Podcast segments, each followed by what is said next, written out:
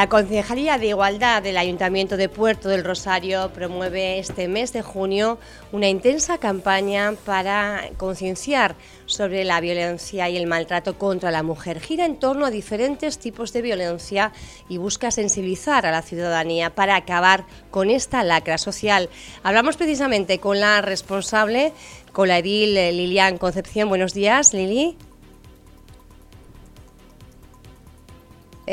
Ahora hacemos la conexión con la concejala, pero sí tenemos en el estudio hoy eh, a la presidenta de la Federación de Mujeres Arena y Laurisilva, Olga Barrera. Buenos días, Olga. Buenos días. Y también a Zuleima Cabrera, que es aquí en Fuerteventura, promotora de igualdad también en Arena y Laurisilva, que son como una gran familia, decíamos, ¿verdad?, fuera de, micrófonos. Ahora vamos a recuperar la llamada con Lilian Concepción, porque es al final, bueno, pues un poco la responsable de toda esta campaña, pero ella sí que quería que ustedes estuvieran eh, aquí porque son las personas que trabajan a diario con las mujeres y que conocen de cerca eh, de qué estamos hablando cuando hablamos de violencia, cuando hablamos de maltrato. Saludamos ahora sí, Lilian Concepción. Hola, buenos días. Estamos ahora con Olga Barrera y también con Zuleima, Lilian, eh, y hablando precisamente de la campaña que están impulsando desde el Ayuntamiento de Puerto del Rosario a través de esa Concejalía de Igualdad, una potente campaña que está basada en distintos tipos de violencia, concejala. Sí, nos hemos centrado en esta ocasión en la violencia psicológica, que es la primera, el primer vídeo que ha salido, Luego vendrá prostitución y trata, que esperamos que salga hoy, esa parte de la campaña. Después vendrá la violencia física y finalmente violencia vicaria. La violencia vicaria la hemos dejado para el final eh, también pensando en que llega el periodo vacacional y bueno, pues es importante que esté, que esté la gente alerta con este tema. Vamos a, vamos a andar un poquito más porque claro, hay que contextualizar, ¿no? Se lanza esta campaña, pero ¿cuál es el contexto en el que estamos viviendo en, no solo en Fuerteventura, sino a nivel de, de, toda Canarias? Quizá, Olga, podrías darnos un dibujo un poco, ustedes que trabajan mano a mano y que conocen la realidad de las islas en esta materia, ¿qué datos nos pueden dar para que nos podamos hacer una idea de qué es lo que está ocurriendo y cuál es esta lacra que están sufriendo muchísimas mujeres. Sí, eh, bueno, buenos días a todas y a todos. Eh, la violencia contra las mujeres se ha incrementado en los últimos años, eh, quizás porque las mujeres están mejor informadas y pues, saben que tienen derechos y que pueden exigir una atención a esas necesidades que les surgen cuando pues la relación tanto de pareja como en su entorno en su puesto de trabajo pues no va bien y eh, nos encontramos con un aumento considerable en todos los recursos que atendemos a, las mujeres víctimas de violencia o de discriminación por razón de sexo eh, en Canarias. Mm, Canarias tiene uno de los mejores eh, mapas de recursos de toda, de toda España, así lo hemos visto cuando nos hemos reunido para elaborar el informe Sombra CEDAW, que es el informe que hacemos las organizaciones feministas a nivel nacional eh, para poder decir a la, a la ONU, ¿no? a, la, a Naciones Unidas, qué es lo que está fallando, porque bueno, el gobierno tiene la obligación de evaluar eh, el impacto de los recursos en la sociedad española y las organizaciones de mujeres lo que hacemos es un poco esa labor de inspectora de la propia administración. Se elaboran informes por parte de todas las comunidades autónomas, las organizaciones. Nosotras llevamos desde el año 2013 participando activamente en la elaboración del informe Sombra Canaria y eh, sí es verdad que pues hace tres años que nos reunimos en Madrid, todas las, todas las organizaciones que, participamos en ello, sí que vimos que Canarias se diferenciaba por tener muchos más recursos que otras comunidades autónomas en materia de atención a, las mujeres.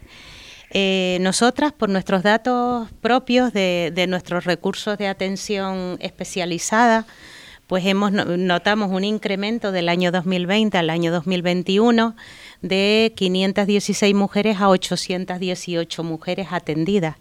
Eh, intervenciones pues se hicieron unas 8.000 en el área jurídica, social, psicológica y laboral de mujeres que tienen problemas eh, de violencia de género y tienen problemas de discriminación por razón de género.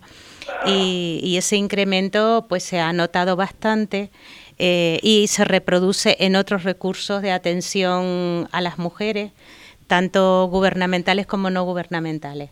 Sí es verdad que las organizaciones de mujeres tenemos recursos en diferentes islas. Eh, por ejemplo, pues Gara en La Gomera lleva desde el año 91 atendiendo a mujeres víctimas de violencia de género. Mararía también en Lanzarote lleva también desde el año 94. Eh, nosotras llevamos también en Canarias desde el año 94, atendiendo, prestando un servicio diferente al que prestan las administraciones públicas. ¿Y cuál es el que las organizaciones de mujeres, pues quizás mm, damos una mayor confianza, no sé si decirlo confianza, o eh, garantía a las mujeres de que, de que ese problema se va a tratar, se va a abordar de una manera especializada, pero no es una administración pública, que las mujeres tienen a lo mejor más miedo de ir a, una administración pública a pedir ayuda porque está dentro de su entorno de vida y pues en muchas ocasiones también pues son familias o son amistades. Olga, con los datos que dabas, claro, son 500, hemos pasado de 516 personas atendidas a 818.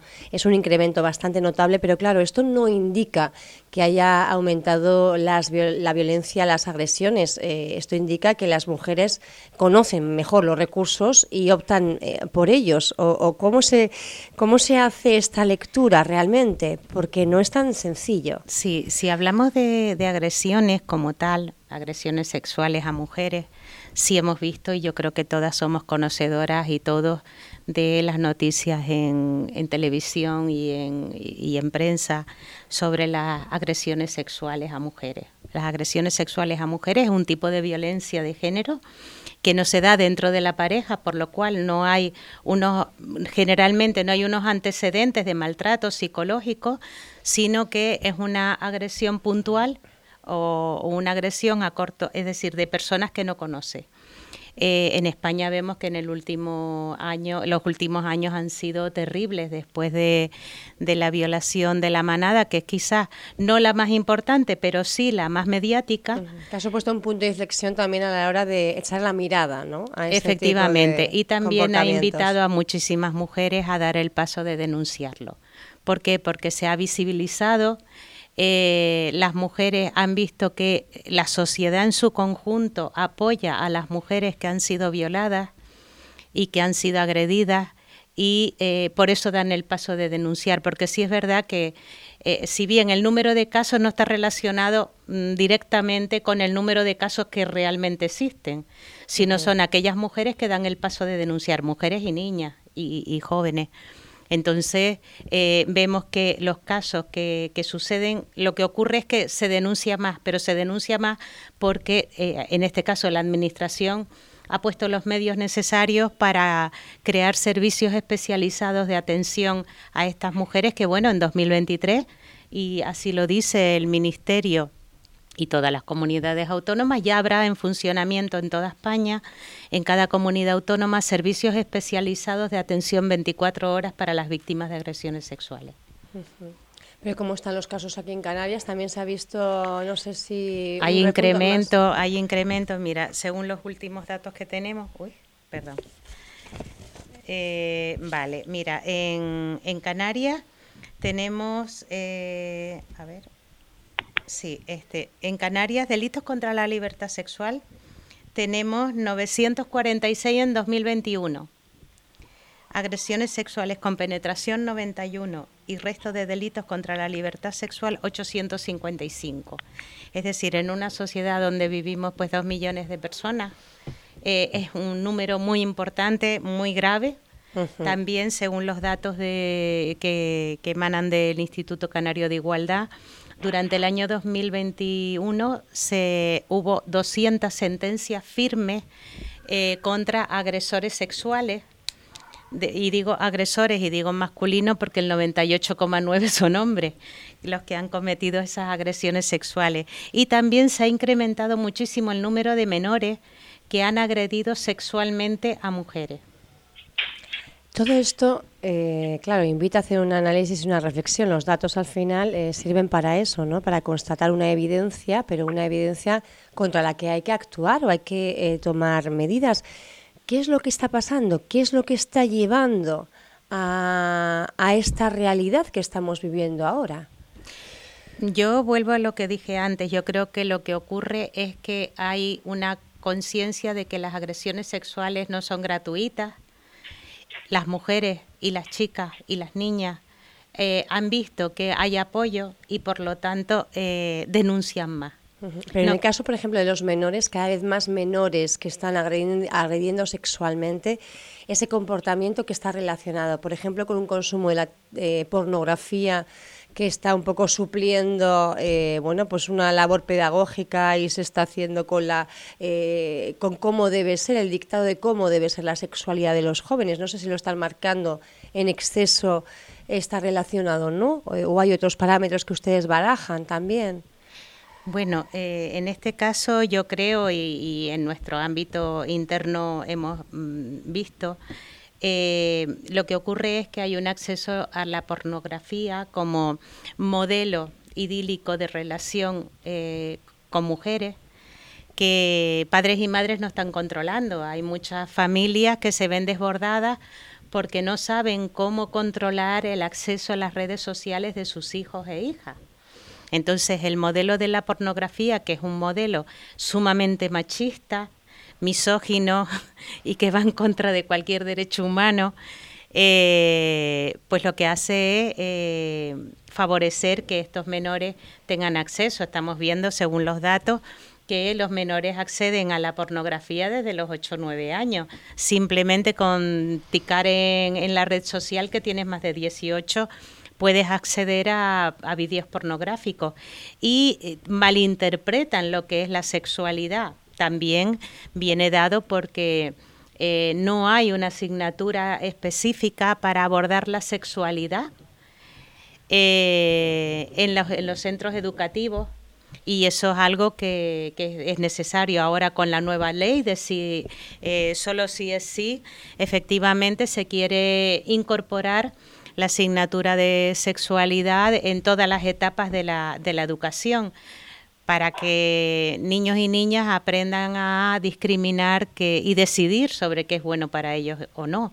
Entonces, eh, en este caso, pues gracias a esta ley y, a esta incorporación de, de, esta materia en los centros educativos, las personas educadoras podrán trabajar con menores para que ellos aprendan a discernir y aprendan a disfrutar de la sexualidad, no, no acceder a la sexualidad con el modelo de pornografía. De violencia, ¿no? de violencia contra, contra la pareja. Eh, estamos hablando de cómo la administración pública está bueno, pues articulando recursos en torno a todo esto para que sean cada vez más las mujeres que se sientan protegidas y puedan dar ese paso con esa garantía de la que hablábamos también. Pero yo creo que también hay una conciencia social eh, y un mensaje que trasladar. No sé, Lilian, eh, sé que es más complicado seguir un poco la, conversación porque está al otro lado del hilo telefónico, concejala, pero sí que es verdad que con este tipo de campañas que ustedes lanzan ahora, entiendo que se trata también de eh, sensibilizar a esa sociedad para que tome cartas en el asunto, para que denuncie, cosa que hasta ahora, por ejemplo, cuando se percibía violencia quizá doméstica en, un entorno, pues bueno, que estaba de puertas para adentro, pues no se solía decir mucho. Ahora se denuncia más, se, se ayuda a denunciar más también, se busca esa implicación de la ciudadanía. Sí, por supuesto. De hecho, esta campaña, perdón, hemos querido centrarla eh, sobre todo en un llamamiento a la sociedad y al papel que tenemos todas las personas para intentar atajar esta lacra. Eh, muchas veces se han centrado las campañas en poner el foco sobre la víctima, diciéndole denuncia, eres la que tienes que actuar, eres la que tienes que hacer las cosas. No, el foco se tiene que poner por una parte en quien maltrata, para que no maltrate, y luego también entender que esto es algo que tenemos que solucionar eh, toda la sociedad, porque es un problema que tenemos estructural. Entonces, eh, que cada persona ponga de su parte, que se apoye a las víctimas, que estemos vigilantes ante cualquier tipo de violencia de género. Y también es muy importante educar. Y cuando digo educar no me refiero solamente a la educación que empieza en casa, sino la educación que damos todas y todos eh, desde la sociedad, pues mira, a través de la música, a través de, de, todo lo que es la cultura, porque muchas veces estaban, les estaba escuchando antes hablar del porno, está el porno que se ve y luego también está eh, la vejación a la mujer, por ejemplo, a través de determinados eh, artistas que, que, sacan, por ejemplo, canciones que son súper vejatorias y misóginas. Entonces, eh, también un poco está claro que tampoco se puede censurar el arte, pero sí que las familias tienen que educar a los hijos y decirle, oye, mira, aunque tú estés escuchando esto o estés viendo esto, no es lo correcto y el resto de la sociedad pues también en la medida de lo posible pues que también lo haga. Hablaba Olga de que Canarias es una de las comunidades autónomas que más recursos tiene a la hora de ofrecer a, las mujeres comparando con el resto de comunidades. Esto nos encanta porque parece como que siempre Canarias tuviera que estar a la cola de todo y cuando está a la cabeza pues hay que decirlo también y además con todo el orgullo. ¿Qué recursos tenemos, eh, por ejemplo, aquí en Fuerteventura eh, o podemos disponer a través de Fuerteventura, a través de los diferentes organismos pues si estuviéramos ahora mismo, si fuéramos Zuleima, imagínate, pues una persona que esté ahora mismo sufriendo un maltrato en casa, que no lo haya contado, que no se haya atrevido nunca ni siquiera a contárselo a los familiares más cercanos, eh, ¿qué le dirías a esa mujer para que se acerque a los recursos y a las mujeres que estáis en esa disposición de poder ayudar? Pues mira, si a nivel más inmediato o al menos que sea más próximo y cercano, porque sí es verdad que hay campañas que se orientan a llamar al 016, pero aquí, por ejemplo, en Fuerteventura tenemos varios servicios a disposición. Está el servicio de atención a la mujer, que es del Cabildo Insular de Fuerteventura. Estamos también nosotras, que somos el Centro de Apoyo Integral a Mujeres Víctimas de Violencia de Género y Discriminación por Razón de Género, pero también en relación a el tema de la prostitución o, de otro tipo de recursos. No están aquí físicamente en Fuerteventura, pero sí pueden venir a, a trabajar aquí en la isla, que es los servicios de orientación e intervención especializada en, prostitución y en explotación sexual que son eh, oblatas en la isla de Gran Canaria. Es decir, que son recursos que hay especializados y es lo que comentaba antes mi compañera, que eh, a diferencia de las administraciones públicas, pueden asesorar o al menos realizar un tratamiento mucho más cercano a, a las usuarias o a las o posiblemente al entorno que quiera recibir asesoramiento al respecto, que como estaba comentando la concejala, es un problema común para toda la sociedad, por lo tanto hay que buscar una solución entre todas. Se ha hablado mucho de la prostitución eh, con la ley de, sí, las cosas claras sí es sí, es no, no es no. Eh, en el caso de la prostitución eh, sí que es un, segmento de, mujeres que viven la violencia, digamos, en mayor medida que, que otros, ¿no? Es un colectivo bastante vulnerable a esta situación, Olga.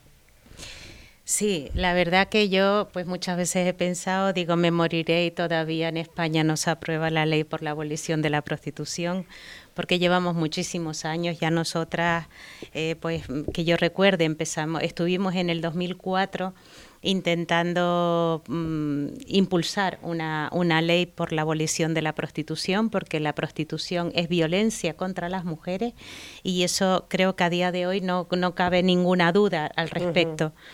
Y, bueno, pues llevamos muchísimos años intentando que, la prostitución sea abolida en España, que se establezcan mm, programas específicos y especializados para eh, poderle dar una alternativa a las mujeres prostituidas eh, que, que, ya a lo mejor pues tienen una edad avanzada, que, que ya pues no ven un futuro mm, que puedan cambiar y medidas para que las mujeres tengan una alternativa, porque no cabe ninguna duda que la prostitución, eh, es decir, la prostitución eh, es más fuerte cuanto más pobre es la mujer. Entonces está relacionado directamente con la pobreza y eh, pues ahí sí que tenemos que tener en cuenta que tendremos que buscar medidas para resolver esa pobreza, esa, esa vulnerabilidad de las mujeres y que tengan otra alternativa, porque no cabe ninguna duda que la prostitución es la compra de, la, de una persona durante un tiempo para hacer con ella lo que quiera. Entonces, eso lo tenemos que combatir. Yo creo que estamos ya en, el, en este punto ya de salida de que voy a ver la ley contra la abolición de la para la abolición de la prostitución. además. Y, y sí es verdad que creo que son muchísimos años que hemos estado luchando. Ahora, pues gracias al gobierno, ¿no? Pues sí es verdad que vemos ya muchas luces encendidas de que esta ley será real y será práctica y, que podremos trabajar para ello. Porque si la prostitución es un trabajo, como en muchos lobbies se ha querido decir y se ha dicho, por supuesto, eh, yo me planteo, si es un trabajo y es un trabajo que tiene un, currículo profesional, eh, pues a lo mejor mi nieta quiere ser puta el día de mañana porque hace un ciclo superior o un ciclo medio o hace un grado universitario y, no creo que a ninguna madre y a ningún padre le guste que su hija sea puta. Clarito, clarito. No sé si Lilian, pues, eh, cuando estaba hablando Olga, también has querido intervenir, no sé si querías decir algo. Eh, nada, decir que estoy totalmente de acuerdo con Olga, que yo también espero poder llegar a ver esa ley eh, está claro que el consentimiento, cuando se paga por él, es un consentimiento que no es real, así que pido por favor a los hombres que consuman prostitución que no se sigan engañando. Y, nada, que, que, hasta donde yo tengo comprobado, porque muchas veces está ese mito de, ay, hay mujeres que ejercen la prostitución porque, les, porque quieren, porque les apetece, porque les gusta, eso no es verdad, no conozco una sola mujer que ejerza la prostitución, que si tuviera la oportunidad de ganar ese dinero de otra manera, te diga que ella preferiría ser puta. Eso no es verdad, esos mitos hay que irlos desmontando, que los lanzan esos lobbies que comentaba Olga y, y, no es real, o sea, nadie hace eso realmente por gusto, siempre si escarbas hay una situación de vulnerabilidad detrás, ya sea económica, drogodependencia, traumas, eh, muchas mujeres que ejercen la prostitución han sido violadas, eh, a veces incluso hasta por miembros de sus propias familias. Entonces, cuando empiezas a escarbar te das cuenta de que realmente nadie está ahí porque quiere estar. Y eso creo que es algo que, que hay que pensarlo. O sea, quien consuma prostitución, mm, que, que haga un poquito examen de conciencia en ese aspecto, porque el consentimiento que están comprando no es real. A esto hay que añadir, bueno, pues todo el problema de la trata y de seres humanos y, demás, ¿no? Además, eh, me quedo con la frase de Olga, eh, la prostitución es más fuerte cuanto más pobre es la mujer. Yo creo que, que eso da un poco una, una idea, ¿no? Clara de de qué significa la prostitución. Tenemos que ir concluyendo. Sí me gustaría, Lilian, que lanzaras un mensaje a la ciudadanía. Así que estamos bueno, promoviendo también en Radio Insular esa campaña de concienciación, pero eh, en palabras de la concejala responsable del, del, área que ha promovido esta, esta iniciativa, sí que me gustaría que lanzaras un mensaje a la ciudadanía. Bueno, pues me gustaría que el tema de la violencia de género pase a ser una de las mayores preocupaciones de la sociedad, porque he visto en algunas encuestas hechas aquí en Puerto del Rosario que es el tema que menos preocupa y eso me preocupa a mí profundamente. Vivimos en un país donde la violencia machista ha asesinado más mujeres de lo que lo hizo el grupo terrorista ETA. Entonces, eh, si eso no nos preocupa, tenemos un problema grave como sociedad y nos lo tenemos que mirar. Examinémonos, por favor. No somos conscientes, quizá. No nos preocupa porque no somos conscientes de que existe también. Lanzo la pregunta ahí. bueno, yo a mí sí es verdad que, me gustaría apuntar que la violencia de género no es que no seamos conscientes, es que intentamos eh, intentamos evadirla porque es, duro pensar para las personas y en este caso para las mujeres que están siendo víctimas de violencia de género. Le ponemos otro nombre, le ponemos el nombre de amor, le ponemos el nombre de, apoyo, de cariño, de que mi pareja o, mi entorno, o mi padre o mi, o mi tío eh, me quiere mucho y por eso me viola pero no queremos llamarlo por su nombre, que es violencia contra las mujeres, violencia sexual, violencia psicológica y violencia física. A mí sí que me gustaría aprovechar, ya que estamos terminando, de eh, pues mm, felicitar al Ayuntamiento de Puerto del Rosario por esta campaña también pues aquí a la radio, pues porque todas estas medidas que parece que no, pero son campañas en contra de la violencia contra las mujeres, lo que va a provocar es una sociedad más justa y igualitaria. Entonces, en este caso sí que he visto algún vídeo de, la campaña de Puerto. No hemos comentado ese tema, Lilian, sí que es importante, los vídeos de la campaña. Eh, han tenido un punto de apoyo de la campaña. Un punto de apoyo muy importante que los estará viendo la gente a través de redes sociales, pero además hay que, hay que también hacer hincapié en que ha costado bastante sacar estos vídeos adelante, puesto que se han hecho con animación. ¿Y por qué? Pues porque no había actores que quisieran interpretar el papel del maltratador. Esto también tiene mucho que decir, ¿no, Lilian? Sí, sí, sí, sí, sí. Pues la verdad es que finalmente, gracias a, que han sido creativos con este tema, porque nos estábamos viendo de que es que no, no había manera. O sea, nadie quería hacer ese papel por una parte entiendo que es bueno porque nadie, o sea, asimilan de que es algo que está mal exactamente, pero al mismo tiempo contra. Vaya vaya pena porque eso tampoco nos sirve para para para algo positivo, ¿no? Que que, que, la gente quiere interpretarlo pues para que sea un ejemplo de lo que no se debe de hacer.